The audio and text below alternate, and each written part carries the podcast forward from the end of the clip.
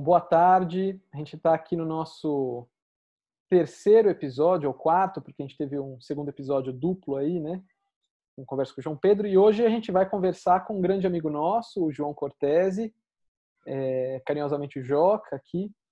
Uh, e a gente vai falar de um tema que é, eu acho que está muito em pauta, né? É, que é a ética.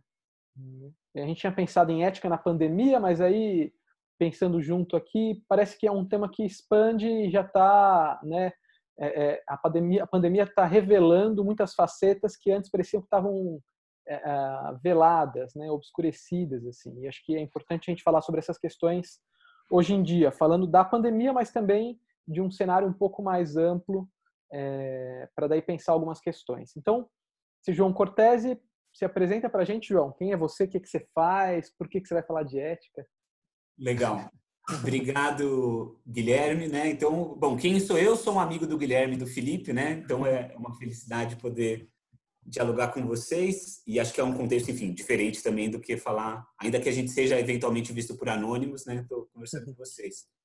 Mas eu eu estudei, cheguei a flertar com a psicologia, né? Acho que tem a ver de como a gente se conheceu, mas é, estudei ciências naturais e depois fui estudar filosofia da ciência, né? Então me interesso muito pela área do que são as ciências, o que, que as ciências podem uh, dizer sobre o mundo, qual é o escopo, a estrutura da ciência. E dentro desses questionamentos, né, que a gente colocaria na área de epistemologia e uh, filosofia da ciência, eu também cada vez mais fui uh, me sentindo chamado por dar atenção a questões de ética. Então me interessa muito também qual que é o papel da ciência no modo como nós vivemos, né? Eh, eu acabei estudando principalmente né, um autor que é o Pascal, né, eh, que quem sabe a gente pode até tocar em algum momento aqui. Eu estava até lembrando, quando eh, pensando hoje que a gente ia conversar, o Pascal tem uma frase que eu gosto muito, que ele fala assim, a verdadeira moral zomba da moral. Né? É, um, é uma das frases que ele tem, né, que ficou nesse livro chamado Pensamentos, e eu acho que ela é muito potente, né, no sentido de falar de ética, falar de moral. Eu vou falar aqui de ética moral num sentido equivalente, né, os dois termos. Uhum falar dos dois é sempre muito, quer dizer, é, é delicado, né? Quer dizer, quem somos nós para responder algo, né? Quer dizer, eu não sou, acho que alguém que diga eu tenho as respostas da ética num certo sentido, né, de dar uma, uma solução definitiva, é sempre algo delicado, né? Eu gosto dessa frase do Pascal, a verdadeira moral zomba da moral, num certo sentido. Talvez a gente esteja uh, inerentemente na ética filosófica refletindo sobre moral. Né? Mas estou derivando, então é isso. Me interesso muito por filosofia, por uh, filosofia das ciências ética, sou professor universitário e uh, também pesquisador no núcleo de bioética, com alguns colegas. Legal, muito bom. A gente pensou, então, para dar início a essa conversa, começar com um textinho que eu escrevi é, para provocar e já também para dar um contorno para a gente não ficar muito solto aqui. Tá? Então, eu vou começar lendo e, e aí a bola é com vocês. Aí, se o Felipe quiser complementar, se você quiser complementar, e a gente começa o bate-papo, tá bom? Uhum. Vamos lá. Então é assim, né? Quando a gente decidiu fazer esse vídeo sobre ética, ah, você mesmo, João, sugeriu para a gente assistir uma entrevista, né, do filósofo e professor de Harvard, o Michael Sandel. E desde então tenho acompanhado alguns dos vídeos dele em que ele discute ética com alunos e professores e são discussões muito interessantes, assim, né? acho que são exercícios de reflexões muito interessantes, que discussões é, é, sobre como em situações hipotéticas, por exemplo, se daria um retorno às aulas caso a faculdade, no caso ele está brincando com essa possibilidade em Harvard, né? Se Harvard conseguisse testar todos os alunos com um teste rápido e eficiente e, e se permitiriam que esses alunos testados e já imunes voltassem às aulas enquanto outros não. Né? Então, pensando as consequências disso, se é justo, se não é, né? Ah, também num outro exemplo que ele dá é de, de exercício de reflexão, ah, como se daria uma sociedade em que nós conseguíssemos testar a população e distribuir passes de imunidade, né? Isso que não é tão é, é, não está tão fora de discussão, né? Alguns países e até aqui já se cogitou o cartão de imunidade, né? Para que esses imunizados pudessem voltar ao trabalho enquanto outros é, não poderiam, né? Então, quais são as questões envolvidas nisso? Quais seriam as consequências disso para todos, né?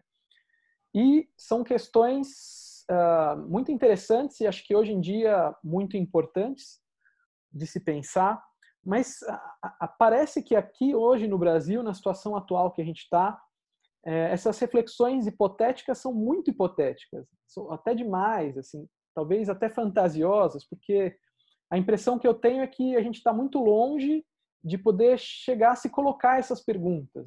Aqui parece que a gente ainda está na dúvida se o vírus existe ou não, se ele mata ou não, se é picuinha política ou não. Uh, mas eu também queria ampliar, como eu disse, a discussão para além da pandemia, claro, mantendo de fundo é, a pandemia né, na nossa discussão, uh, mas também para tocar em outras questões, porque parece que isso que está por trás é, é, dessa, dessa questão toda aqui no Brasil não é de hoje, né? Como eu, como eu já disse. Então, há tempos atrás, por exemplo, há tempos atrás aqui em São Paulo, uh, o, o, nosso ex-prefeito, acho que foi o Haddad, né, conseguiu baixar as velocidades uh, de tráfego de veículos nas marginais e de algumas outras grandes avenidas, né, o que resultou numa diminuição de mortes por acidentes de trânsito, principalmente de motociclistas.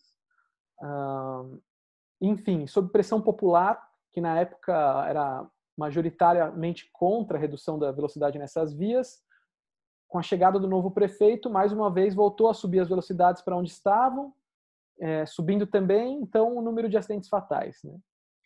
E aí a pergunta que me vem, é, é, e que parece ser muito, muito parecida com, com que as perguntas que se fazem hoje em dia com relação a, a fica em casa ou sai, libera economia ou não, né? que é como conjugar ética e democracia. Né?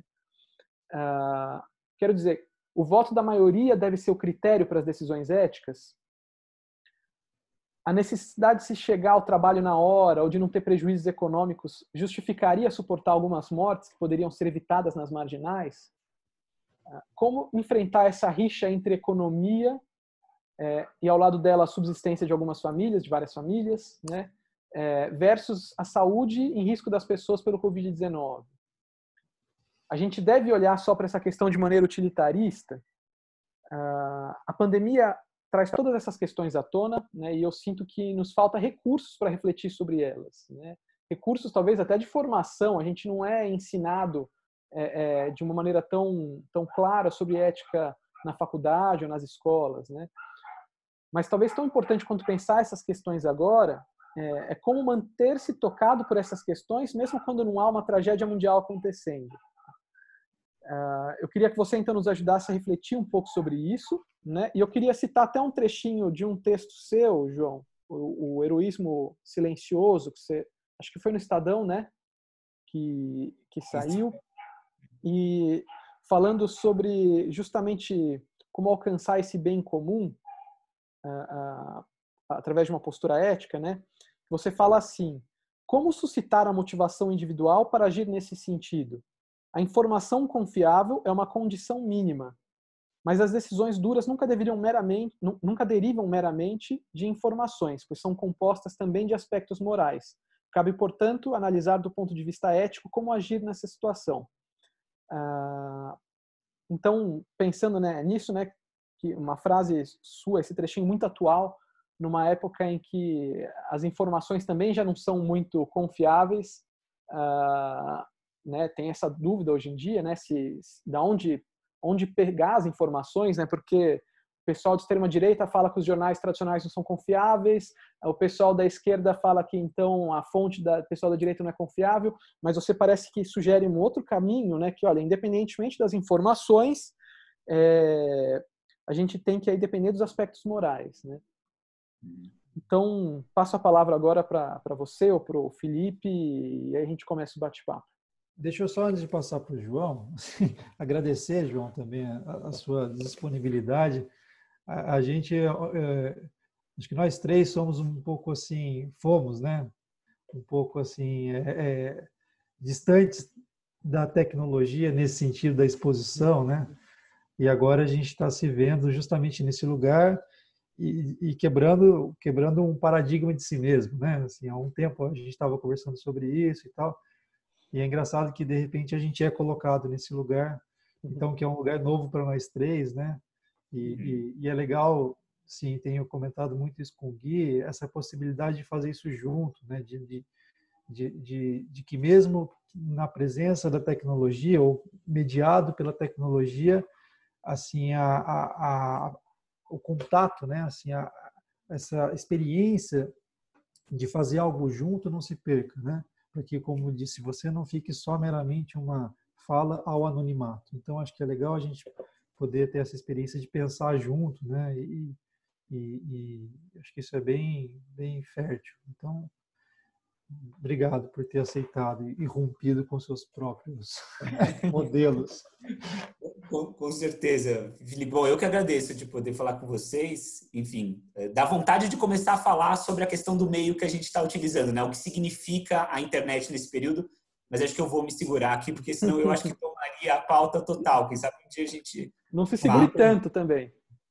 Tá, não, claro, acho que pode ter a ver. Mas, assim, talvez eu começar a tentar, uh, primeiro, repercutir um pouco as provocações do Gui, mas depois acho que a gente pode até, uh, enfim, falar do, do, que é o virtual nesse momento. Acho que isso tem, tem muito a se refletir, né? Mas, uh, aquela frase que eu falei do Pascal, né? Verdadeira moral zomba da moral. Como que eu interpreto isso, né? Eu acho que não deveria ser entendido, não é que eu estou querendo chutar o pau da barraca e dizer, olha, então nós não temos como rumar para alguma indicação de boa vida ser vivida, né? Então, o Guilherme estava falando sobre democracia, né? Quer dizer, eh, nesse sentido, como é que a gente reflete, é, que reflexão a gente pode fazer? Eu acho que existe uma ética filosófica, né? Isso acho que é importante a gente trazer, né? Existem valores que talvez sejam valores que a gente herda por uma tradição, seja familiar, seja cultural, seja religiosa, e eu acho que dentro do campo desses valores, a razão tem algo para fazer, né? Então, é possível em filosofia discutir sobre isso, né? Acho que seria um pressuposto, talvez. Não é porque a gente não vai encontrar uma solução última que essa discussão não serve para nada, né? A gente, como o Gui falou, talvez vai levantar vocabulário e tipo de articulações para inquietações, para dilemas, né?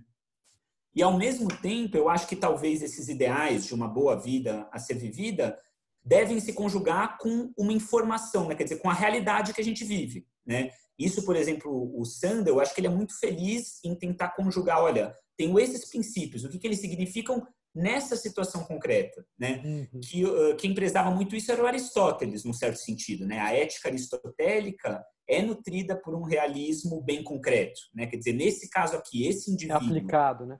Exato, exato. O que cabe fazer, né? Então, é possível a gente falar do sistema de, né, de um sistema ético kantiano ou utilitarismo ou utilitarista per se, mas eu acho que o interessante é a gente tentar trazer esses tipos de teorias éticas para a nossa realidade, né, para o nosso uh, momento, né, quer dizer, e, e situado. Então, como você está falando, né, Gui, a gente está falando em junho no Brasil durante essa pandemia. Eu digo porque se a gente tivesse essa conversa em março, acho que seria diferente, né? A gente está tocado pelo dia a dia, como a gente tem vivido isso pelo nosso país, tem países que estão abrindo, pelas questões políticas e econômicas do nosso país também, né? Uhum. E o conversando um pouco antes dessa conversa, uma, uma hora eu troquei mensagens com o Guilherme que me fez pensar um pouco até isso, mesmo quanto ao que é a ciência para nós, né? Então o Gui colocou essa frase que eu escrevi, né? Informação boa, claro, é um mínimo necessário, né? Mas na minha concepção, a ciência não responde a todas as questões da vida, né? Quer dizer, uh, a ciência pode responder a muitos porquês. Né? Ah, então, porque, da onde isso veio? Você pode buscar fisicamente ou por uma teoria da evolução um porquê. Mas quando você chega, por exemplo, numa questão metafísica, o Leibniz falava que para ele a questão metafísica fundamental é por que, que existe algo ao invés de não existir nada. Uhum. Essa questão, no, no, meu ponto de vista, é uma questão metafísica por excelência que a ciência não pode pretender responder. Heidegger já se pergunta isso também, não né, que é. É, ele, inclusive a frase é do Leibniz, originalmente, o Heidegger ah, é? dá um é. Ela é exata. Ah, olha, é. olha. Que eu, eu acho que assim uma boa concepção da ciência tem a ver com as virtudes, as potências da ciência e as limitações dela, né? Quer dizer, saber a ciência não vai fazer uma recomendação, na minha concepção, de como nós devemos viver. Ela pode pretender responder como o mundo funciona, quais são os mecanismos, né? E nesse sentido, então, eu acho que assim, a gente não deve nem cair num cientificismo de achar que a ciência vai responder a tudo, nem no que vai tem se chamado de negacionismo, quer dizer, dizer a ciência não importa em nada, né? Claro que então o, o, nosso aspecto, isso que eu disse que eu digo que muda, né? Quer dizer, talvez lembrar que a ciência é imperfeita, alguém hoje no Brasil vai falar, mas você está louco? Você está dizendo que não é para a gente seguir a ciência? Não, eu acho que a ciência tem que ter o seu lugar, num sentido, acho que a ciência está sendo negligenciada do que eu consigo acompanhar das diretrizes de saúde pública. Né? Muitos epidemiologistas dizem, por exemplo, que a abertura do comércio em São Paulo faz uma, duas semanas está sendo precipitada por aparentemente a curva está subindo, apesar de subnotificações. Né? Mas digamos que a curva não tivesse subindo, né? digamos que ela começou a descer. Qual que é o turning point de valer a pena abrir? Porque, como o Gui disse, se houvesse um só morto pela velocidade de 90 km por hora na marginal, valeria a pena ter essa velocidade pelo bem de 10 milhões? Ah, não, por um só morto, tudo bem. Ah, e por 10, e por 100? Quer dizer, esse trade-off, né, isso a ciência não vai responder, né? E ainda mais quando entra na balança, quer dizer, isso, o estado de saúde junto com a economia, né? Quer dizer, a gente está num país muito desigual no qual tem pessoas que estão sofrendo e vão sofrer muito concretamente né, com, com essa situação. Eu lembro de em março, não sei se isso se alterou, mas tinha uma projeção que saiu no jornal dizendo quanto tempo você consegue sobreviver se você parar de ganhar salário hoje, né? Quer dizer, se você, se você não tiver mais recursos entrando. E uh, 15 ou 20% das pessoas já diziam, eu já não estou conseguindo, né? já não tenho recurso. E depois as fatias de 20% iam se distribuindo por meses. Então, uh, 20% diziam, eu aguento um mês, outros 20% dois meses. Quando você chegava em quatro meses, só 20% conseguiriam subsistir mais de quatro meses com as suas reservas, né? Então, eu acho que não, não há como negligenciar a economia nesse sentido vital, né? É que é uma pena que o governo federal fez as coisas da maneira que fez, né? Mas então começa a ficar quase anedótico, né? Chamar de economia do, do, jeito que veio, né? Mas eu acho que a economia, em algum sentido, entra, né? Quer dizer, se fosse pela saúde de uma pessoa, no contexto da saúde pública, a gente tem que pensar também na economia, porque pode a saúde das pessoas também vai ser afetada pela economia, né? Mas claro que isso de um jeito razoável, né? Assim, na, na, certo sentido.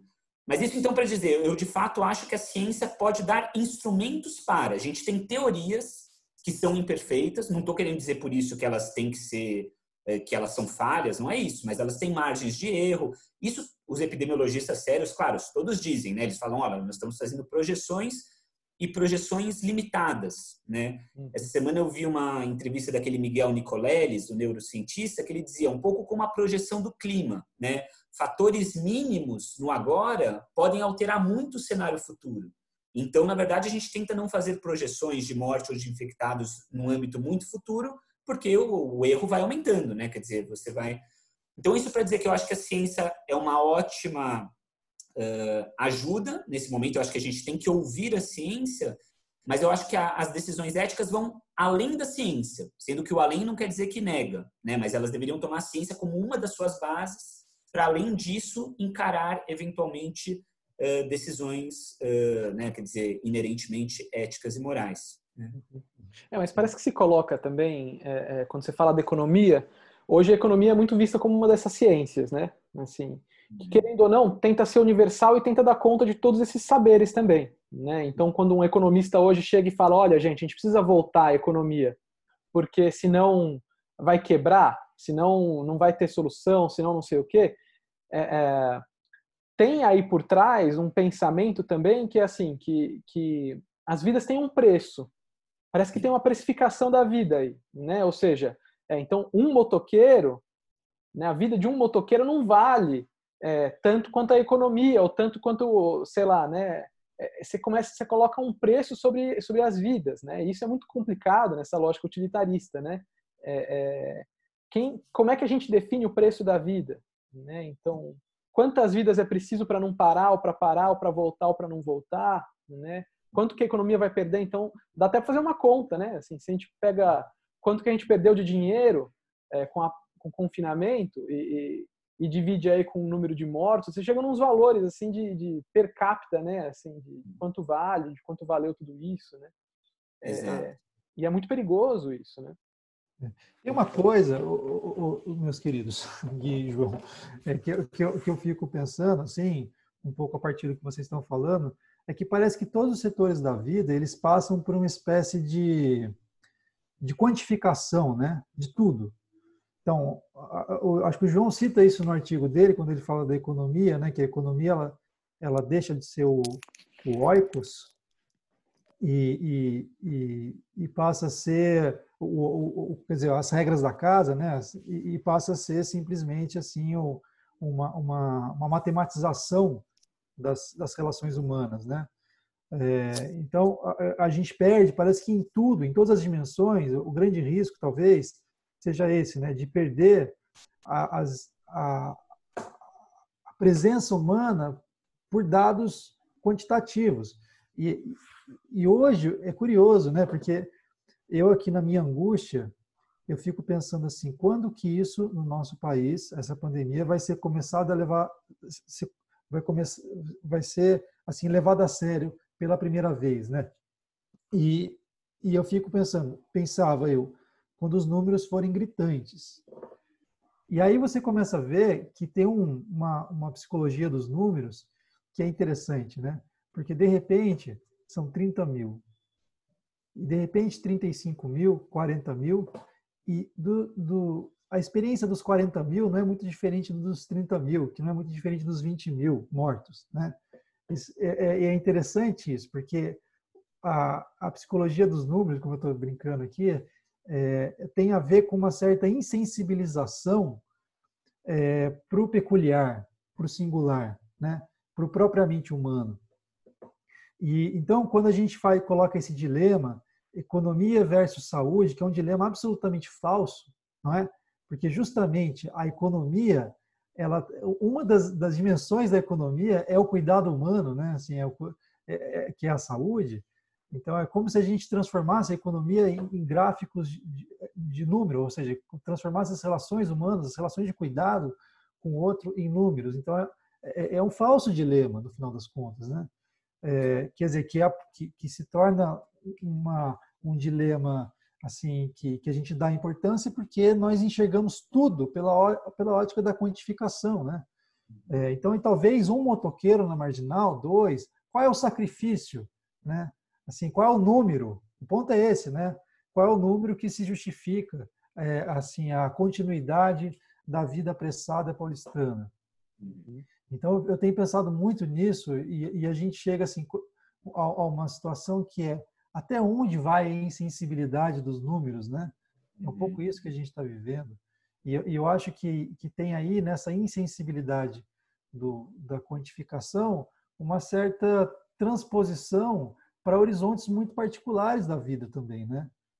Eu, eu quero dizer assim, parece que, que, esse, que essa análise de dados do, da, da macro sociedade elas também afetam as minhas estruturas mais micro também, né? Então a gente vê pessoas muito próximas agindo nessa mesma lógica da estatística, né? É, não sei se estou me fazendo claro aqui no sentido de é, de que eu me escondo assim por trás de uma lógica impessoal, né? Das minhas dos cuidados que eu deveria ter na minha pessoalidade, né? Então assim eu nego a, a, até as últimas consequências, por exemplo, é, a, sei lá, a, a pandemia é, para justificar a minha, assim, quer dizer, eu nego, eu nego a, a, pandemia através da insensibilização dos números e isso me insensibiliza para aquele que está do meu lado, né? para aquele que eu posso efetivamente contaminar. É, tem uma frase aí que saiu esses dias, acho que foi semana passada, se bobear, do próprio presidente, né? Falando que lamento os mortos, mas é o destino de todo mundo né? Exato. Como então querendo dizer que é inevitável, é inevitável. Todos morrem. Todos morrem. Um filósofo, o nosso presidente. Heideggeriano, né? É, mas, é, mas acho que reflete um pouco isso que a gente está falando, né? Que é, primeiro acho que assim seria até bom para a gente entender e poder é, refletir se você pudesse nos ajudar a pensar o que, que é ética, porque eu sinto que tem um, um, uma uma reflexão, não, não, digo uma reflexão, mas existe uma ideia por trás da, do nosso país hoje, do nosso discurso, não só de hoje, né, mas como eu disse, já desde essa época, talvez até antes, né, que, que ressoa assim em todos os cantos o tempo inteiro, que é, é que é talvez essa ideia de, de a economia acima das vidas, como o Felipe está colocando, né, de, de, do impessoal, né, em prol do lucro, em prol, né? Não sei se isso é, a gente pode falar que isso é uma consequência do capitalismo, mas enfim, mas existe uma questão que é é, é, deixar de lado o pessoal, o próprio, o, singular, né? em prol de uma massificação que gira em torno de eficiência e, e mais-valia, né? Sei lá, uhum. a gente pode colocar dessa maneira. Uh, uh,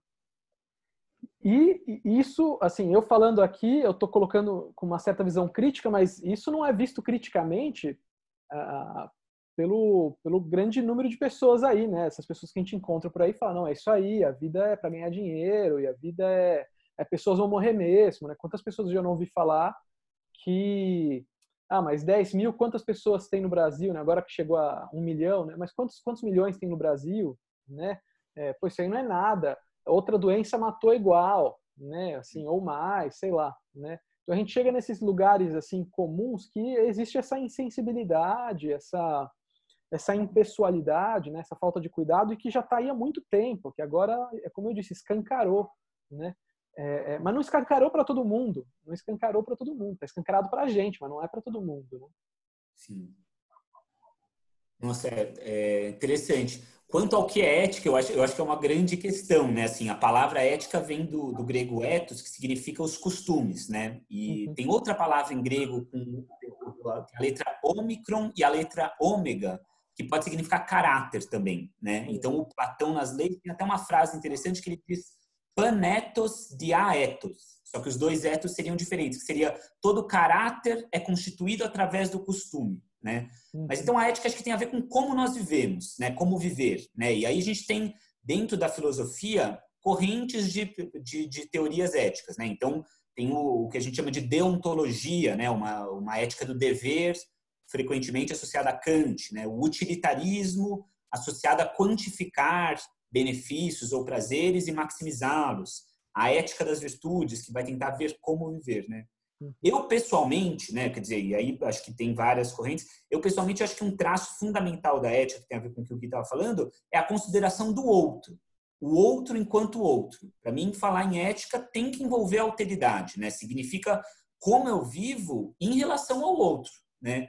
E nesse sentido que acho que a massificação e a quantificação podem ser uh, complicadas no sentido de me fazer esquecer, não ver o outro que está próximo, ou próximo de mim ou escondido em estatísticas, né? Uhum. Então, eu, eu acho que, de fato, isso é uma coisa que, que aparece, né? Uhum. No particular do que dessa quantificação da sociedade, quando eu falei né, que eu acho que a ética vai além da, da ciência, isso não quer dizer que a ciência necessariamente seja neutra, né? Tem muito debate sobre isso, né? Quais são os valores da ciência? Os modelos econômicos gostam muitas vezes da economia dita ortodoxa de se apresentar como se fossem neutros. Olha, a gente eh, é uma gestão de bens e depois a preferência das pessoas, dos indivíduos, vai valorizar o que deve ser buscado ou não. Mas alguém poderia questionar: será que a própria estrutura da economia já não leva valores? Né? Uhum. Será que o fato da gente quantificar tanta coisa já não leva valores? Né? O Michael Sandel, nesse, nesse livro Justiça, né, o Gui estava falando que ele dá um curso em Harvard, ele tem esse livro Justiça, eu estava retomando aqui, ele cita um psicólogo da década de 30 americano chamado Edward Thorndike, que fez um experimento. Ele falou, olha, quanto que você cobraria para te cortarem um dedo do pé? E aí ele vê lá 57 mil dólares, né? Quanto você cobraria para passar o resto da sua vida numa fazenda isolada no Kansas. Aparentemente, isso aqui para eles seria um pesadelo, né? Para um americano é 300 mil dólares e tal. E eu lembro, não sei se vocês chegaram a ter o desprazer como eu de ver isso quando jovem, mas na MTV tinha um programa que chamava I Bet You Will. Eu aposto que você vai fazer. Que eles faziam isso hoje em dia. Eles iam para um campus universitário americano e falavam: Ó, aqui tem um ovo podre num balde de óleo. 10 dólares, você come? Não. 100 dólares, você come? Não. 500 dólares, ah, eu como. Aí alguém lá e comi e tal, né? E no fundo, essa ideia de que tudo tem um preço, né? A questão é o quanto e não se a coisa é precificável ou não, né? Uhum. E eu, isso eu também acho que o utilitarismo é uma corrente ética que acredita que a gente pode quantificar muitas coisas, e eu, eu acho que isso é complicado, né? E no fundo, mas no fundo eu acho que a gente é pressionado a pensar muito assim, em grande parte devido à nossa economia, né? Que uhum. padroniza muitas coisas, né? Tem um pensador do final do século XIX, 19 para o 20, né, o Georg Simmel. Algumas pessoas dizem que seria o quarto fundador da sociologia, né, ao lado de Marx, Weber, Durkheim, alguns falam do Conte. E o Zimmel fala disso, ele fala, olha o quanto que o dinheiro padroniza as nossas relações. Ele objetifica né, muito das relações humanas naquilo que elas teriam de uh, incomensurável, que nunca poderia ser uh, tratado de maneira objetiva, o dinheiro tenta trazer isso, né? Uhum. Eu, assim, atualmente eu acho que às vezes a gente talvez esteja passando, aqui eu estou ventilando pensamentos, né? Sim, sim. Mas com uma vivência dos dados, e aqui cruza com o que eu estava falando da virtualidade para o Felipe, né? Hoje em dia tudo é dado. Eu quero escolher onde eu vou passar minhas férias. Eu corro um aplicativo para lá e para cá. Eu quero escolher o que, que eu vou comprar, que carro eu vou comprar. Aqui, eu quero escolher com quem que eu vou me encontrar no encontro romântico. É aqui é um, o mesmo algoritmo, que filme eu vou ver, que livro eu vou comprar, o mesmo tipo de algoritmo tenta reger né, todas as esferas da vida, enfim, diversas esferas da vida, né? Então, eu acho que nesse sentido, os meios não são neutros, né? Tanto o meio do dinheiro quanto o meio virtual pode ter um perigo de sobrepadronização das coisas, né? Uhum. E nesse sentido, talvez afete muito a nossa percepção desses números, né? De mortes e de infectados da pandemia, né? Sim, sim. É, o que fica uma pergunta, é, a pergunta que eu tenho me feito constantemente é assim, o que, que precisa é, para que para que essa lógica, né, assim, do, do, da insensibilidade ou da indiferença, talvez, né, ela ela seja rompida. É, agora há pouco a gente estava falando um pouco, né, da, da eu estava me lembrando desse livro, da, não só do livro que é o Eichmann em Jerusalém, não só desse livro, mas da própria da Hannah Arendt, que eu acho que foi uma pessoa que conseguiu pensar muito o, o, os dramas né, do nosso tempo, os dramas políticos, inclusive, né? É, mas assim, é, quando ela encontra com Eichmann, para quem não sabe, o Eichmann foi um foi um nazista que foi encontrado depois da Segunda Guerra, em 1950 e alguma coisa, 59, eu acho, vivendo em Buenos Aires, e ele era o, o responsável logístico, né, por deportar as pessoas para o campo de concentração. E aí fez, foi feito um, um julgamento internacional em Jerusalém, é, assim, e, e, o Eichmann acabou sendo condenado e, e, e condenado à morte, né? É, então, mas esse foi um julgamento muito televisionado, muito, o mundo inteiro participou do julgamento e a Hannah, e a Hannah Arendt acompanhou e fez um, um, um livro, né, que, que que, que, foi, que é muito bonito, assim, um pouco um livro que mistura questões históricas, filosóficas, psicológicas e éticas, assim, é um grande, uma grande análise, né, assim, do, do que que leva à maldade, né? O que que leva uma pessoa a cometer atos tão atrozes? E a percepção dela, e o que o mundo desejava, era justamente que fosse descortinado a monstruosidade do Eichmann né? Que, que fosse descortinado o que é um nazista, assim, um monstro. E o que a Hannah Arendt faz é uma coisa muito incrível, porque ela percebe que, na verdade, esse monstro nazista não existia. O que existia era um sujeito, um sujeito muito banal, né? um sujeito cumpridor de ordens, é, que era incapaz de pensar nas consequências de uma maneira abrangente dos seus atos um sujeito que, inclusive, não odiava os judeus, que, não obstante, mandava para os campos de concentração. Era um ele era amigo né? dos judeus, é um burocrata, exatamente. Então, aí ela funda o termo banalidade do mal, pensando assim que, que é justamente o, o, o, a, o homem banal que consegue, assim, isso é um, um paradoxo, né, que consegue cometer a, atos atrozes, né?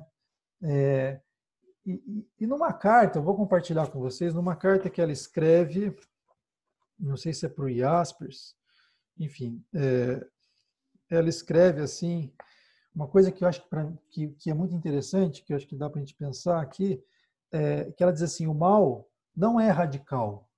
Ela tinha dito que no, na origem do totalitarismo que o mal seria o radical, né? mas ela diz assim, o mal não é radical.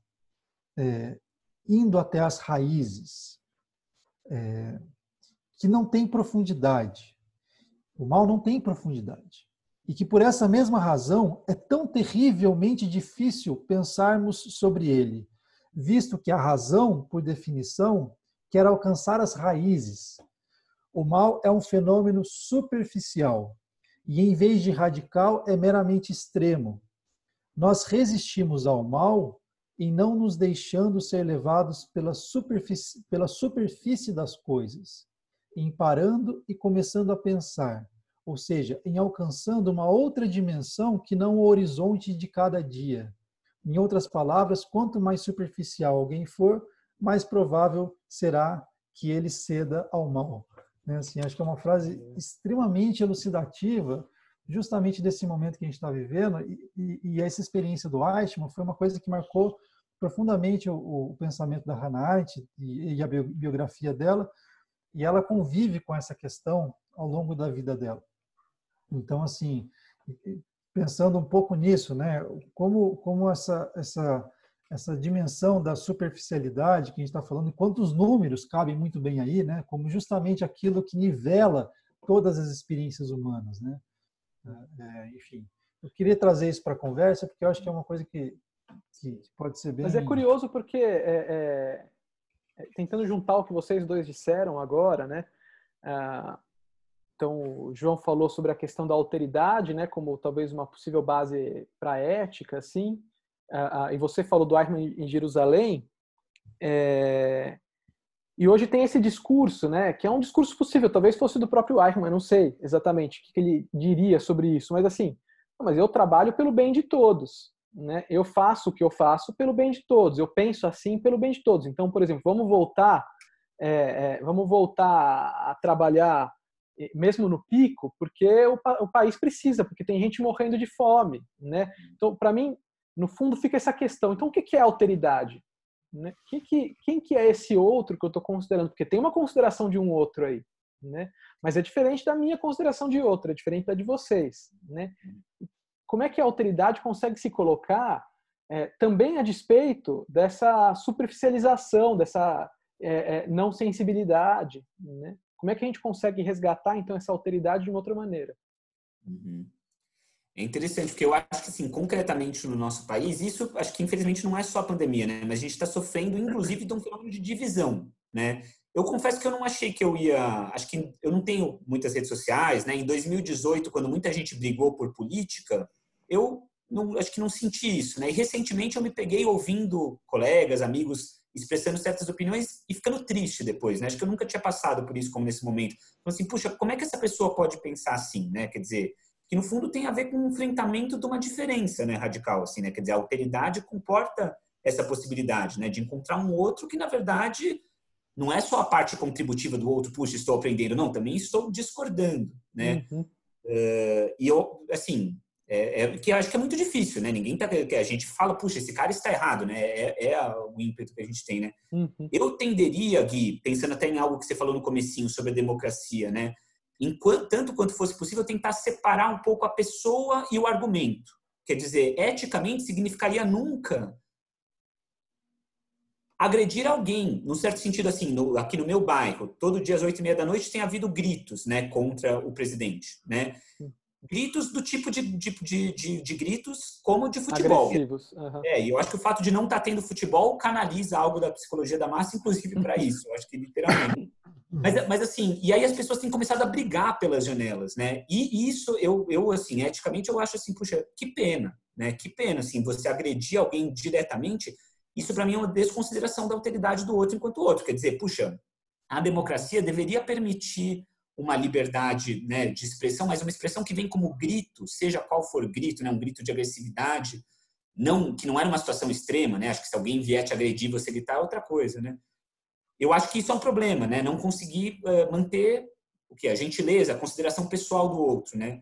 Enquanto talvez a gente, claro que a gente está no momento em que a democracia formal talvez esteja até em xeque em certos aspectos, mas no fundo a questão depois seria assim, quais são os aspectos de tecnocracia, né, que a gente diz que deveriam se juntar à democracia, ou seja, onde os especialistas devem falar, uhum. além simplesmente da maioria, né? Porque eu acho que a nossa democracia né, tem ministérios, ela deveria comportar também opiniões de especialistas. Na verdade, eh, tem uma conjugação, né? Quer dizer, a gente uhum. algo que se conjuga, e a gente coloca representantes para que depois, em princípio, eles constituam, né, equipes especialistas, né? Mas eu não sei, não sei como é que vocês pensam, mas eu tenho sentido um pouco isso, assim, o desafio de tentar, como primeira questão ética, não menosprezar ninguém enquanto pessoa, né? Quer dizer, eu continuar aberto, tentar não fechar uma relação pessoal por uma discordância de opinião, né? Que, como eu disse, assim, acho que as, as eleições de 2014 e 2018 já fizeram muito isso nas famílias, é, com os amigos. Eu acho que uma pandemia junto com uma crise política está fazendo a gente sofrer isso muito, né? Uhum. É. Não, não, sei como que vocês pensam assim, né? Mas eu acho que talvez distinguir a pessoa e o argumento pode ser uma das vias, né? De... Então, João, mas eu acho que quando você fala, eu concordo absolutamente, mas quando você fala isso, você já está falando de um lugar de cuidado com o outro, sabe? De consideração com o outro, né? É, o, a, a, questão não é só, eu, eu, acho que justamente a questão não tem sido o, o, argumento, porque eu acho que tem uma certa postura que não importa o argumento, sabe? O uso de clichês que, que o Eichmann usava é o mesmo uso de clichê que o Bolsonaro e sua trupe usa e, e não só eles, né, mas as pessoas da vida usam. O bem comum, isso é para o bem comum, isso é para a economia, é para nosso país, é para a pátria. Mas, assim, são termos destituídos de significado profundo. São termos superficiais, que eles, justamente, o que fazem é, é, é, é assim, dar continuidade, sabe, a um certo modelo que não quer ser permeável à diferença. Então, eu acho que o lance é justamente isso, né? Assim, a gente tem, tem a gente tem uma, uma, certa construção social muito forte no Brasil em que o outro não aparece enquanto tal. Uma frase que você tem usado constantemente, Gui, né? Assim, uhum. é, no, no, texto da, da, da, do Eichmann, a Hannah Arendt uma hora fala assim, o, o Eichmann, ele era incapaz de pensar, ele era incapaz de, de, de refletir. E o que, que significa isso? Ou seja, ela põe assim, um ou seja, se colocar no lugar do outro. Assim, existe algo no pensamento ético, ou a gente pode dizer assim, no, no, no pensamento de uma maneira mais originária, que significa justamente a, a, a separação de mim de mim mesmo. A duplicação do eu, pensada por Platão, por exemplo, talvez a gente possa pensar até como um destino ético do pensamento, no sentido de que um eu que é capaz de sair de um horizonte já, já, já estruturado e se duplicar de modo que esse horizonte é posto em crítica, entende? Ele olha com outro olhar sobre aquilo que ele, que ele mesmo vive. Né? Então, assim, a, a, o, o, existe uma alteridade na experiência do próprio pensamento. Né? E talvez o destino do pensamento seja a alteridade, assim, a, a experiência de se colocar constantemente num lugar que não é o seu. Né? E isso me parece extremamente ético, né? E é justamente isso que me parece extremamente é, é, solapado das experiências políticas que nós estamos vivendo no Brasil. Né? O que a gente tem é a substituição da pessoa pela, pelos números. E o que a gente tem é a substituição dos significados sociais, digamos assim, da nossa sociedade por clichês vazios, né? Pátria, soberana. Eu não aguento ouvir essa expressão, sabe? Para mim, essa é uma expressão de Dá vontade de cortar os pulsos, cara. Porque assim, não quer dizer. Totalitária. Exato, totalitária. É, assim, a gente pode pensar que é uma expressão que ela, que ela, ela, ela justamente promove e, e, e, do modo como ela é colocada, né? Assim, aí, aí, entra uma questão mais psicológica, assim, assim, do modo como ela é, é expressada, né? Com um vigor, com, uma, com um tom de verdade, com um tom de seriedade, que, que é, é como se fosse algo incontestável, né? E, e, o que dá aflição é a experiência justamente nossa que tenta inculcar, vamos dizer assim, a reflexão onde ela não é possível, porque significaria justamente um rompimento radical com a experiência da banalidade, da superficialidade. Então, assim, é uma, é uma experiência que eu tenho vivido kafkiana, sabe? Aquela coisa de você não conseguir nunca acessar o outro né, que seria justamente a nossa salvação, o acesso ao outro, inclusive acessar esse outro que não que não que, que se que, que, se encastelou e que encastelou os outros junto com ele, né? Assim, uhum. essa seria a nossa salvação, mas assim, é, é, isso é uma experiência que, que, que, é kafkiana, que é algo assim, não, que, que não tem esperança, né? Não sei se vocês estão vivendo assim, uhum. ou se eu estou dramatizando demais a situação, mas assim, me parece muito o nosso panorama esse. É, não, eu acho que é, enfim, a gente está falando de hoje, né, como o próprio João levantou, de hoje, em junho, no Brasil, mas é uma questão que é tão, tão para mim, é tão mais ampla que isso e é tão e dói tanto por ser tão mais amplo que isso, porque a gente pode expandir para outros governos também. Então, quando a gente estava precisando de respirador, o que, que aconteceu? O Trump foi lá e comprava na frente, outros países compravam na frente, né? É, é, quem que escolhe a ordem da fila? Né?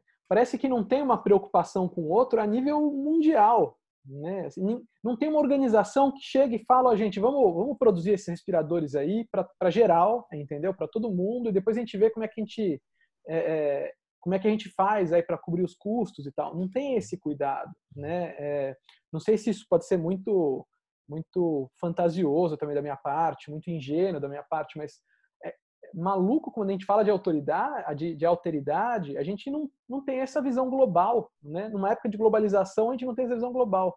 É, é, Para mim, me dói muito. E, e, acho que não é de hoje, né? Eu tenho essa dúvida que eu não sei se é, se é, se é sanável, no sentido de de onde que vem esse tipo de pensamento e como é que ele está aí até hoje. Eu já até comentei com o Felipe, mas é, tempos atrás, quando surgiu essa nova forma de humor, né, que é o humor do stand-up comedy, que aí depois se concretizou também mais a fundo com Porta dos Fundos, que assim, que em parte é um humor que me agrada, né, que o, não é que não me agrada, né, é, é, é um humor que denuncia e por isso tem a sua importância, mas ao mesmo tempo é um humor que se coloca a despeito do outro com uma agressividade, uma falta de respeito muitas vezes que é impressionante, né?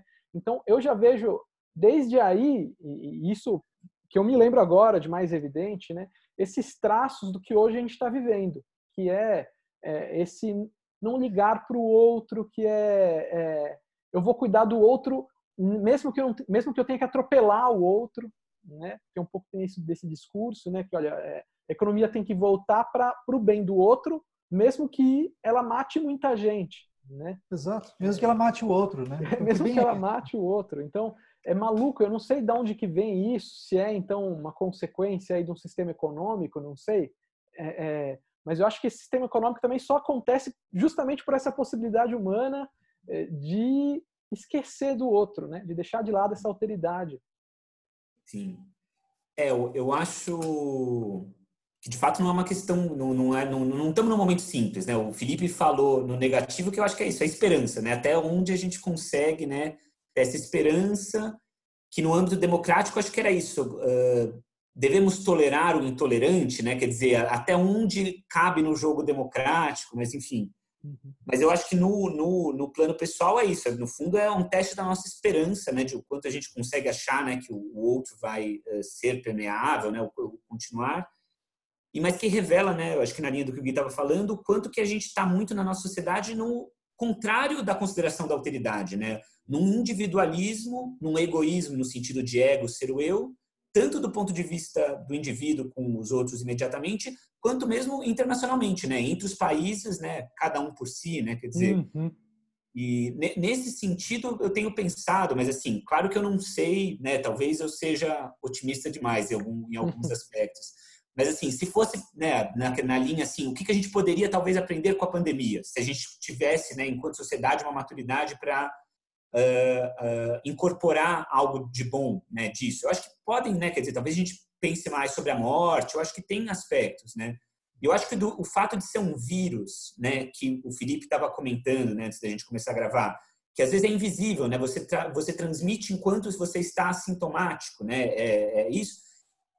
Quem sabe pode fazer a gente lembrar da nossa interdependência, né? Nós não somos átomos. Né? A gente eh, talvez tenha uma ficção né, econômica, política, social, de projeção de vida, como se a gente fosse um ser separável dos outros. Né? O vírus, eu acho que está lembrando que não. Né? E cada um uh, vai sair de casa ou não enquanto potencial vítima, enquanto potencial vetor. Né? E não só, né, acho que é diferente de certas coisas, ah, eu vou trancar minha família num, num, num, em algum esquema de segurança e certa coisa que eu vou fazer coloca em risco outros, né? Se eu for um vetor, eu sou um vetor para os meus próximos e para quem eu não gosto, né? Quer dizer, eu acho que talvez revele o quanto que a gente não consegue se separar, né? Uhum. E quem sabe pode, né, nesse sentido, seria talvez uma pedra de toque para a gente voltar a pensar no problema de a gente ter, às vezes, assumido um individualismo tão extremo, né? Uhum, uhum. É, isso é, é, muito legal, né? Mas pode falar, Gui. Não, é curioso isso que você está falando da, da, da interdependência e que você falou antes da alteridade também, para pensar isso, que também parece que a postura ética é, é, fica entre confinar ou não confinar, né? Assim, e pronto. Então, se eu estou confinado, estou sendo ético, né? Então, está resolvido, não preciso mais pensar, estou cuidando do outro como deveria cuidar, né? É, é, e, e aí, é, né, ficar dependendo só de entregadores de coisas em casa ou da empregada que pode vir de vez em quando, né? Mas é, é, não, não pensa também nessa terceirização de risco, de como eu posso ser solidário. Você fala da solidariedade como uma possível saída aí, uma possibilidade de heroísmo, né? Se eu, se eu não me engano, no seu texto, né? É, é, é muito interessante como a gente tende a cristalizar, né? Essas, esses caminhos e, e dar condutas, né? É, é, outra parte do texto também que você fala, acho que só para depois passar a bola para o Fê, que você fala que é, quando a gente pensa em economia, parece que hoje em dia a gente esqueceu o, o, o oikos, a casa, e, e, e se foca só na uhum. anomia, né? É, que são nas regras, né? E, esquece que a gente tem que cuidar da casa, né? Como consegue ali, como dá. Uhum. Mas enfim, Fê. Não, então, é, eu, eu, eu, eu, acho que a gente vai conversando, eu, que eu acho que é bem legal isso, e, e a gente vai, assim, construindo algo, né, juntos.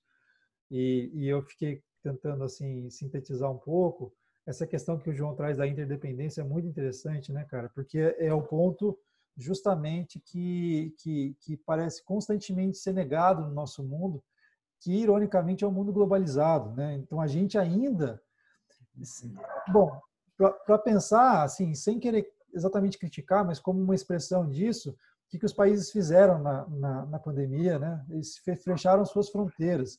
Então a, a lógica da defesa pela, pela identidade, né?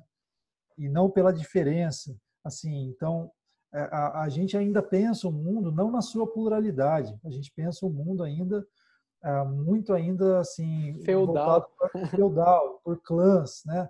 E a nossa identidade nesse sentido ela é uma identidade muito frágil, porque ela não é posta à prova, à prova da diferença, né? que justamente promove a, a, a eu, eu, considero do ponto de vista psicológico uma identidade saudável é justamente aquela que consegue se transformar né não aquela que que se defende de toda e qualquer é, assim transformação então eu fico pensando que essa questão da interdependência é muito interessante porque coloca a gente numa numa dimensão assim de de constante corresponsabilidade né é, que é justamente o que a gente está vivendo agora na pandemia e uma outra questão que se coloca junto com essa é, então, assim, até que ponto se justifica a preservação de modelos antigos, né, que ao mesmo tempo, para se preservar, eles precisam eliminar tanto a diferença quanto, de fato, vidas, né? É, então, eu, me lembro de uma, de uma situação do, do Gandhi, que até aparece no filme dele, que, que, que o Gandhi, para ele, a luta social ela tinha que ser assim 100%, 100% não violenta. Se houvesse um resquício de violenta, não não se justificaria a independência. Isso é muito interessante, é radical a coisa, né? E aí tem um tem uma situação em que alguns soldados é, é, alguns soldados britânicos são mortos por, uma, por manifestantes que tem uma, uma, uma colisão ali e tal e o Gandhi fala não estou em jejum acabou a luta pela independência. E alguém diz para ele assim: Mas foram três mortos. Olha quantos mortos indianos foram.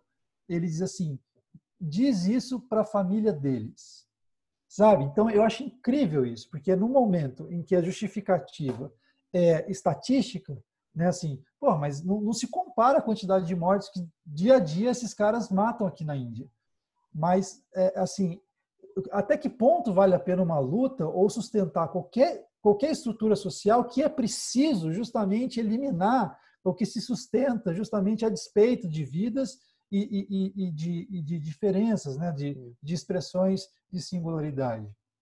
Então, acho que essas duas questões, acho que elas se põem muito assim em evidência, né? tanto da interdependência quanto da, da, da justificativa né? Do, dos nossos modelos sociais, que custam vidas, assim, elas se colocam como talvez como muito em evidência justamente pela fragilidade que a, que a pandemia nos expõe, né? É, é curioso isso do, do, do, do Gandhi, né? Porque ele não queria lutar pela independência, né? O Gandhi ele não estava buscando independência, é, é, ele estava buscando uma certa forma de tratamento digno, né? De ser tratado pessoa como pessoa. Depois essa luta se transforma, né, numa luta pela independência, mas quando consegue, é, ele se diz fracassado, né? Eu fracassei. Ele não uhum. se considerou vitorioso e fracassou, na opinião dele, justamente por isso, né? Porque depois na cisão entre Paquistão lá e, e Índia, milhares de pessoas morrem, vira uma tragédia, né? É, é, mas é, para pensar assim, né, que no começo a questão dele era, olha, tratem o outro como o outro que ele merece ser tratado, ponto. Independentemente do sistema político que está em vigor, quem que domina a gente. Ele, eu lembro que ele falava que ele sentia orgulho de, de, de ser britânico, né? Uhum. É, é, então, olha só que maluco, né? Assim, uh, como essa alteridade, se a gente pode falar isso, é, é essa importância da autoridade, da alteridade para ele se colocava de uma maneira que, olha, uh, isso é o mais importante, não é o nosso sistema econômico, nosso sistema político, né? Uhum.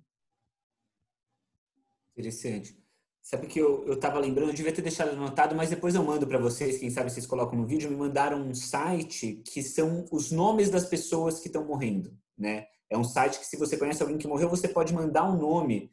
Eu achei bonito, assim, claro, é uma coisa simbólica, mas assim, não é um, só um número, né? Na linha do uhum. Felipe uh, dizia, né? Quer dizer, como, uh, como lembrar né, de cada um desses, o Gandhi olhando para essas pessoas concretas, né? Então, como, como, como levá-las em consideração de alguma maneira, né? Uhum. Sobre a solidariedade que o Gui estava uh, comentando, de fato, eu acho, eu estou tentando né, atualmente refletir um pouco, até em conversas com o Adriano, com o Marcos, que é o nosso amigo que a gente tem no Núcleo de Bioética, no fundo, o que é solidariedade? Né? A gente está tentando pensar um pouco isso, mas eu acho que, assim, é um momento que talvez ressaltou isso, né? Num, num certo sentido, por devido, né, assim, a desigualdade econômica do nosso país, né, assim, que é, enfim, gritante. Eu acho que a crise ajuda a relembrar. Não é que a gente não tinha um problema antes, tinha um problema péssimo, né? Uhum. Ou a falta de saneamento básico. Acho que quase 50% dos brasileiros não tem saneamento básico. Agora está tramitando a lei para ver se você se aprova de alguma maneira isso, né? Quer dizer, isso é tão gritante, mas tão gritante que você fala, puxa, mas como é que eu posso viver o meu dia a dia com metade da população não tem o saneamento básico, né? E eu acho que às vezes, né, quer dizer, a, a pandemia, por ainda uh, levar mais a fundo, né, quer dizer, as nossas faltas, talvez desperte um pouco para isso, né? E a solidariedade talvez nos colocando de alguma maneira uh, juntos, né? Assim, acho que de alguma maneira, porque o, o Michael Sandel, nessa, nessa entrevista que ele deu, ele diz, ah, estamos todos juntos nessa. Né? E é isso que nos diz sobre a solidariedade. Ele fala, e ao mesmo tempo a gente está percebendo que não estamos todos juntos nessa, porque alguns estão sofrendo de uma maneira e outros de outra. Né? Vem a, o que o Guilherme estava trazendo, que para mim tem muito a ver com esse realismo na ética. Né? Na verdade, depende tanto né, do que cada um precisa para comer ou não, se na verdade é cômodo eu ficar em casa, né, porque alguém me serve, etc. Né? Então, o Sindel falando, na verdade, isso lembra que a gente gostaria de dizer estamos todos juntos nessa. Né? Então, num certo sentido, a gente, acho que essa fragilidade, a qual todos estamos mais frágeis, talvez ajude a pensar em elos, mas que a gente gostaria de estar mais juntos, né? Não é que a gente está todos na mesma, né? Uhum. E, e, como isso aparece em tudo, né? Hoje eu vi na capa do jornal, não sei se vocês viram, né? É, equipes de futebol reclamam porque outras equipes do estado de São Paulo estão treinando escondidas. Mas, cara, isso é uma coisa, quer dizer assim, tem algo assim, puxa, a gente não vai topar um mínimo, né, que a gente está na mesma, né, quer dizer, tem uhum. algo, né, de estar juntos, né. Que... Não, é realmente, o momento é super oportuno para transformações muito profundas na, na, nossa, na nossa sociedade, mas é, eu, eu sinto que no Brasil, pelo menos, não sei outros países, mas no Brasil, me parece que a gente quer negar essa possibilidade constantemente, assim, quase como se fosse um delírio assim de, de não podemos. E eu acho que tem muito a ver com o nosso passado, né, que é mais um presente do que um passado escravocrata, né, assim de de, se, de ser um país que se constitui na desigualdade. É mais do que um, a desigualdade não é, um, não é um acidente do nosso país, ela é uma constituição. Então seria exatamente mexer na, na, na, na nossa origem mais brasileira, né? é, que eu acho que, que a gente quer, a gente não quer lidar com isso. Né? Eu vejo a situação do Uruguai, acho que eu mandei para vocês isso, que no Uruguai rapidamente é, eles decretaram, assim, no primeiro caso, decretaram é, o estado de calamidade, sei lá como é que chama, sanitária, alguma coisa assim, emergência sanitária, e uma das primeiras coisas que fizeram foi 20% dos salários dos políticos e é, é, profissionais públicos foram destinados, que ganhavam mais de 1.800 dólares, foram destinados para um fundo do coronavírus. Então, assim, a população aceitou isso, cara, 20% do meu salário para um fundo do coronavírus. E aí, eles conseguiram realmente comprar muitos testes e tal, né, que, e conseguiram controlar, mas o que é também interessante, o governo sugeriu que as pessoas ficassem em casa. Não foi uma, um lockdown, quarentena, nada. 90% das pessoas ficaram em casa. Então, hoje o país lida com, com, com esse vírus com uma tranquilidade, né? É, então, mas o que, o que me mostra? Me mostra um senso de sacrifício, de solidariedade, né, em nome do bem comum. Isso sim, né? Porque como eu posso falar em bem comum se eu não sou capaz de ficar em casa porque me coça para ir no shopping, comprar sapato, entendeu? Pô, é isso, cara. A gente não consegue. É, o heroísmo silencioso, como você disse, né? Que, seria justamente a nossa prova de fogo. Será que eu consigo de deixar algumas coisas, né? Para que algo não aconteça, ou seja, para que vidas continuem vivas e mortes, né? Não, não se deem? Não, não consigo. Eu preciso ir ao shopping, sabe? O nosso nosso bem mais elevado, assim, nosso valor mais elevado é, é, o consumismo. De repente se mostra como consumismo, não de todos, evidentemente, né? Mas que é o, é, o, é o que a gente vê muito, pelo menos. Então, assim, é, é, é, bem trágico isso, porque eu acho que a gente, de fato, está perdendo uma grande oportunidade, né? De tanta transformação pessoal, que eu vejo muito na clínica isso, os pacientes que estão vivendo, assim, a, a essa situação de uma maneira, vamos dizer, mais sensível e mais autêntica, eles estão passando por transformações muito bonitas, assim, apesar da tragédia, como eu também me considero nesse lugar, por passando por transformações muito grandes. E, assim, a gente poderia estar vivendo isso em, em, em escalas muito maiores, né? Que não só a, a, a, peculiar, a minha só, né? A pessoal.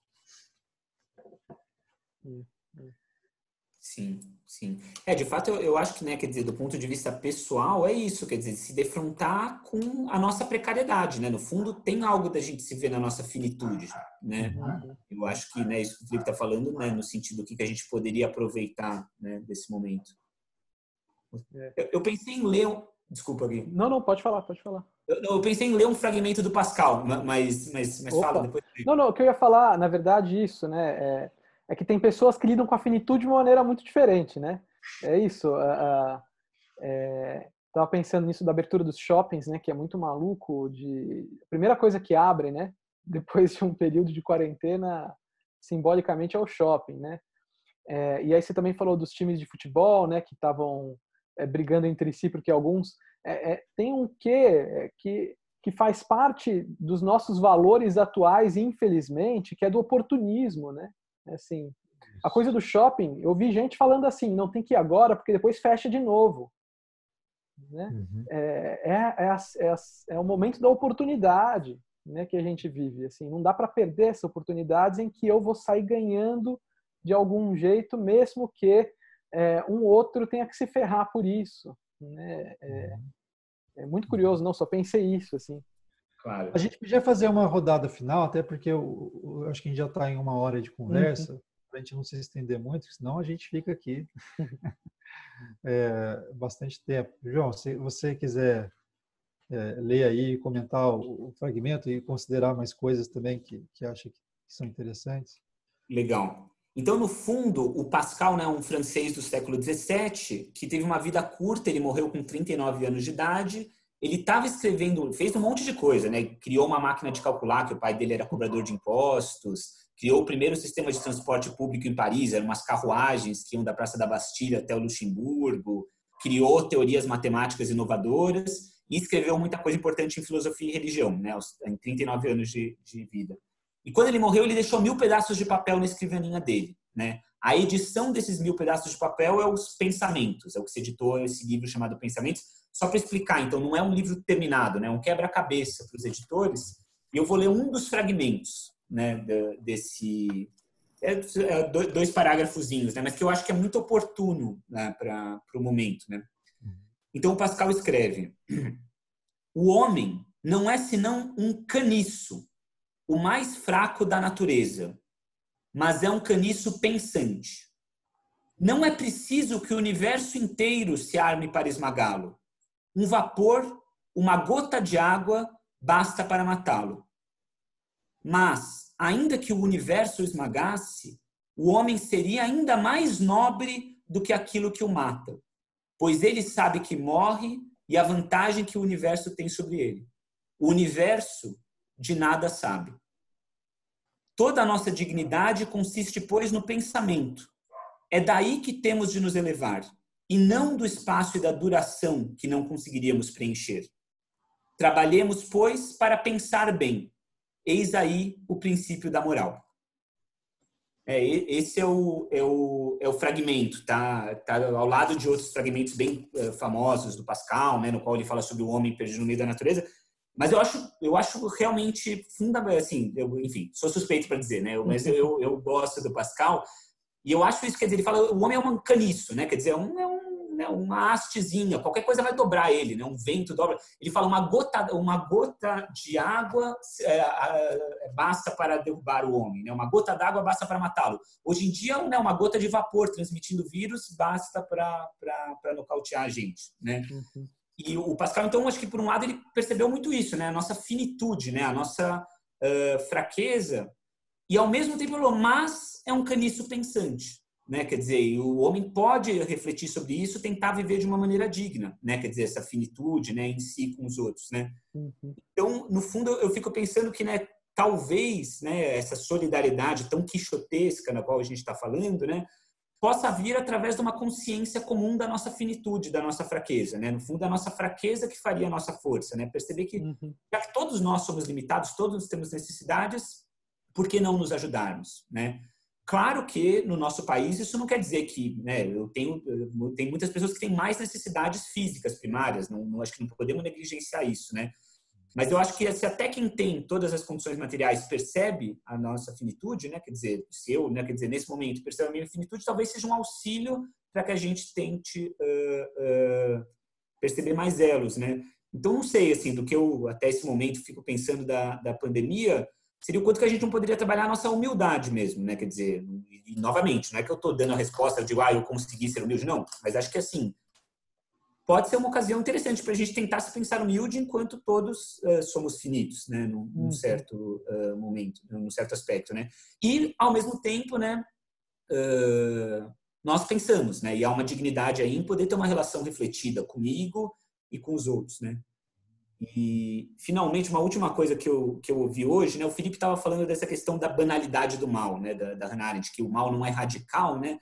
E eu vi uma consideração que eu, que eu achei interessante, assim, que no fundo o vírus, ele é um parasita, né? Então o vírus depende de nós. Quer dizer, se o vírus matasse a humanidade inteira, ele não teria como continuar a se propagar, ele morreria também. Né? Quer dizer, o vírus não vai matar a humanidade inteira, porque se ele matasse a humanidade inteira, ele, quer dizer, não que o vírus, né, vamos discutir a intencionalidade dele, mas num certo sentido, né, o que, que seria, eu, eu ouvi, é, um filósofo chama Fabrice Hadjihad, eu mostrei algumas coisas, acho que para tanto um quanto mostrei uma coisa para o Felipe outra para o Guilherme, né, dele.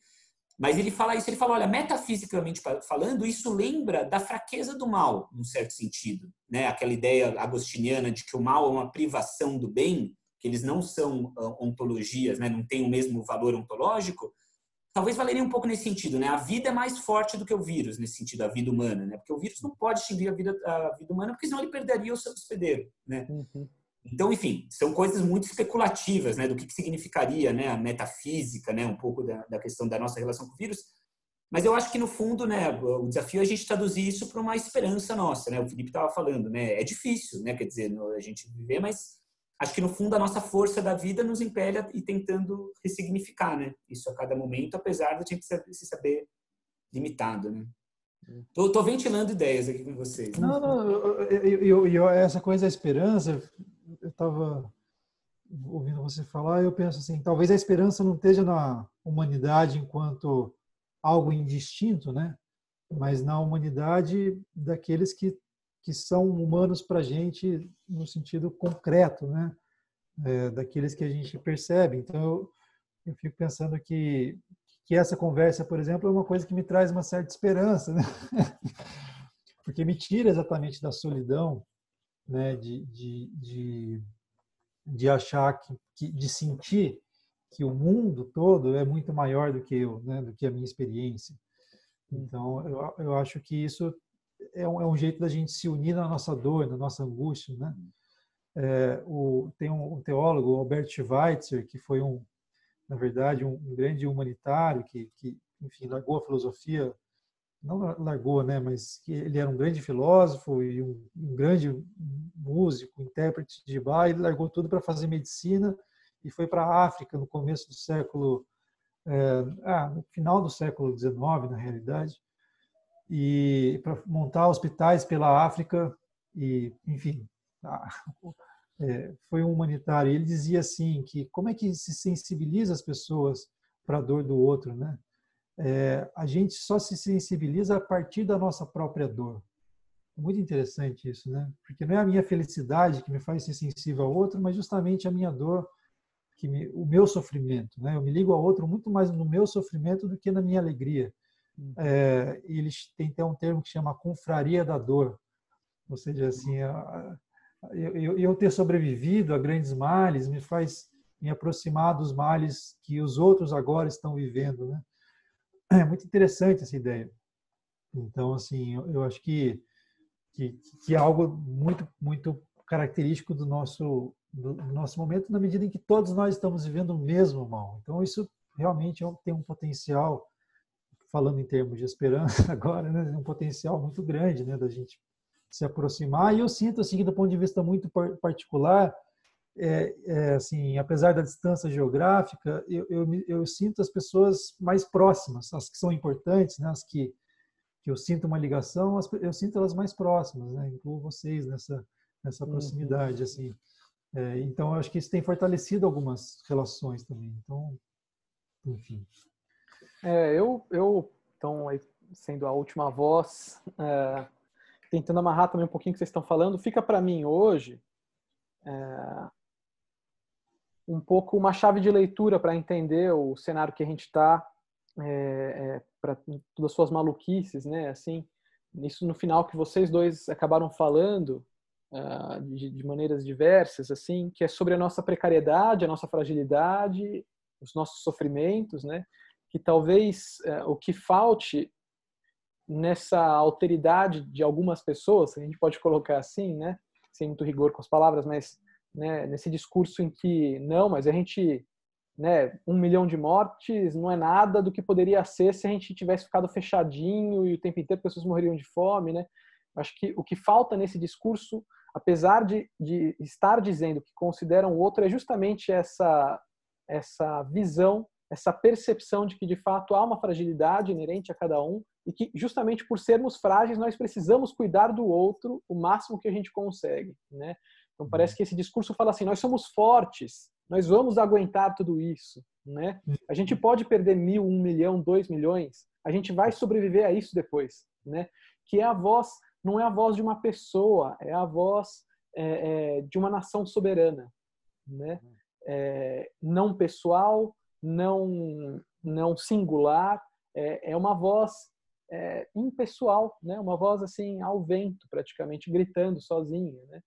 É, e eu acho que talvez aí esteja toda a diferença ah, de vozes como a do Gandhi que a gente mencionou e de outros uh, outras figuras importantes ou desse desse desse desse cara mesmo desse teólogo que você disse né que é justamente de reconhecer o outro na fragilidade que ele tem porque eu reconheço a minha fragilidade e nisso a gente se toca e se junta e aí a gente se torna humanidade e não identidade não não uma voz soberana né então não sei né é um pouco o que ficou para mim do encontro de hoje, assim. Não sei se alguém quer acrescentar alguma coisa, senão a gente vai, vai finalizando.